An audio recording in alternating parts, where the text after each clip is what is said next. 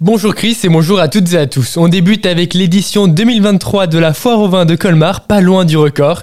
Cette année, l'événement a comptabilisé un peu plus de 309 000 entrées, proche du record des 316 000 entrées de 2019. Le bilan, bien meilleur que l'an passé, dressé avec Christophe Crupi, directeur de Colmar Expo.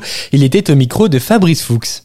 Nous sommes plus que satisfaits de ce, bilan. On a vécu une édition extraordinaire une édition qui euh, a été euh, marquée par la venue de plus de 310 000 euh, visiteurs, quatre fois et demi la population de Colmar. Donc on, peut être que heureux et fier d'avoir pu accueillir autant de, visiteurs qui ont découvert cette 74e édition, qui l'ont vécu, qui l'ont bien vécu. Et voilà, ça, a été de grands moments de bonheur et d'émotion.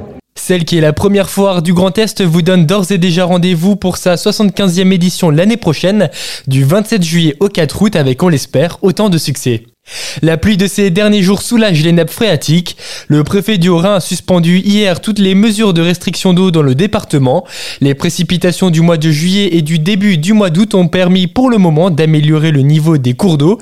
Les services de l'État restent tout de même vigilants pour les prochains jours. La ville de Colmar n'en finit plus avec les fuites d'eau. Après le stade nautique et le boulevard Saint-Pierre, c'est maintenant la rue Stanislas qui est touchée. Une canalisation a cédé hier au niveau du croisement entre la rue Russellman et la rue Nestlé. Elle a ensuite été barrée à la circulation en urgence dans la matinée et le sera jusqu'à mercredi minimum, le temps que les entreprises chargées de cette urgence trouvent l'origine de la fuite.